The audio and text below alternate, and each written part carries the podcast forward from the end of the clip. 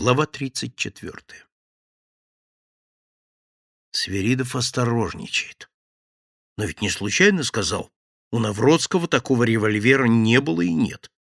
И еще, в ту ночь Навродский мирно спал в своей постели. Проверяет Навродского, но вида не показывает. Даже не захотел говорить со Шнырой и Паштетом, видевшими вероятного убийцу Шеренца. Опасается, таится, осторожничает сбивает со следа. Обидно немного. Можно бы рассчитывать на большее доверие. Свиридов ни в чем не поколебал его, ни в чем не разубедил.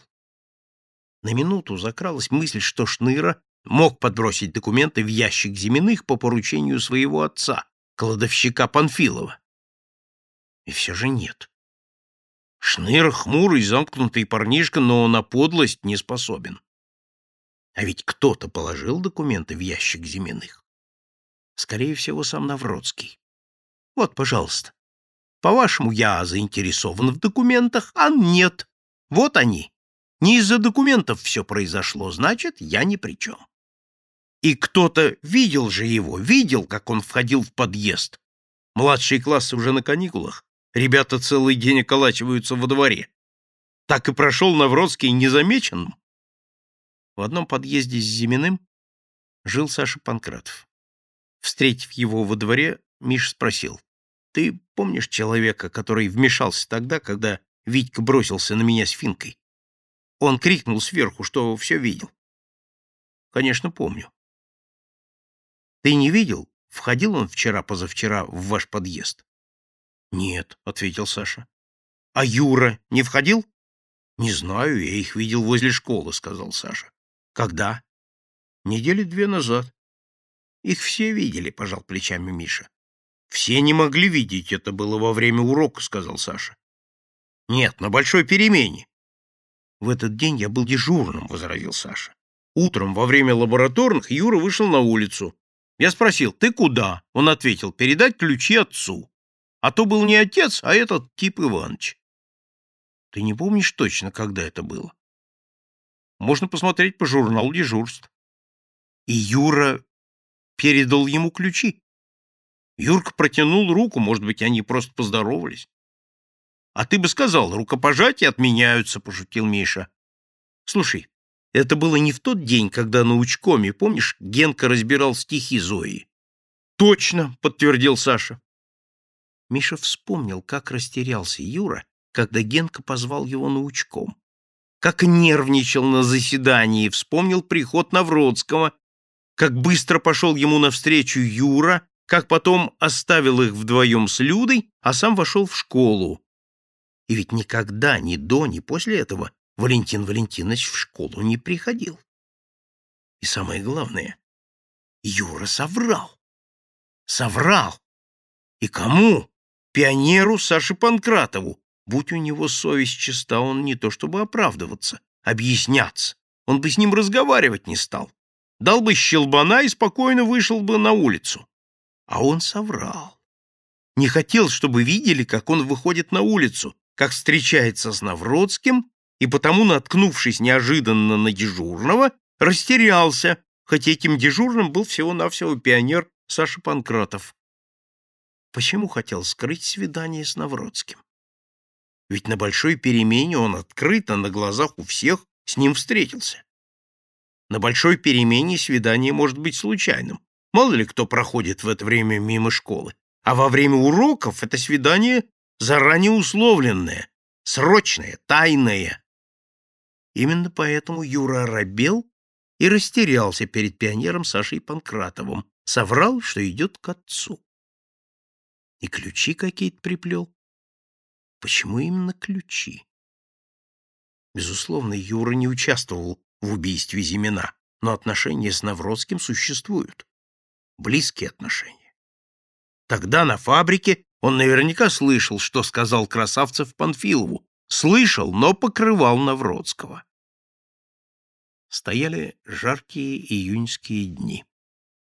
В школе шли консультации, сдача несданного, все на ходу. Учителя, такие вчера строгие, взыскательные, обстоятельные, теперь торопились. Младшие классы уже на каникулах, аудитории пустовали, Столовая не работала, в расписании прочерки, через день-два будут выдавать свидетельство об окончании школы. Кончаются занятия, кончается школа. На последнем бюро обсуждали, кого рекомендовать в председателе учкома на будущий год. Миша предложил Сашу Панкратова. Только-только передали в комсомол, ну и что? Толковый парень, смелый, принципиальный. С ним согласились, хорошая кандидатура. И другие ребята ничего, Нина Иванова, Максим Костин. И всегда кажется, что тот, кто придет после тебя, будет хуже. Но ведь и те ребята, которых сменил он, Миша, тоже считали его маленьким, боялись, что дальше будет не так. Не так, конечно, по-другому, а ничего, работал. Миша остановил Юру и Люду на лестнице. Не хотелось бы прелюди, но другого выхода нет. Юра, помнишь историю с вагоном для Навродского? Ты мне ответил тогда, что не прислушиваешься к чужим разговорам, помнишь? Я действительно не прислушиваюсь к чужим разговорам. Потом я довольно громко сказал Панфилову об этом вагоне. Ты тоже не слышал? Не помню. Может быть, и слышал, но несущественно. Не засоряю память. Прекрасно, продолжал Миша.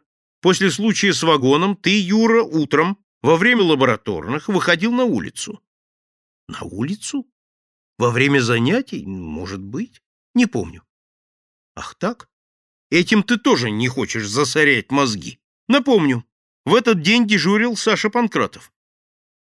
Ты ему сказал, что должен передать ключи от квартиры своему отцу. А, да, что-то припоминаю.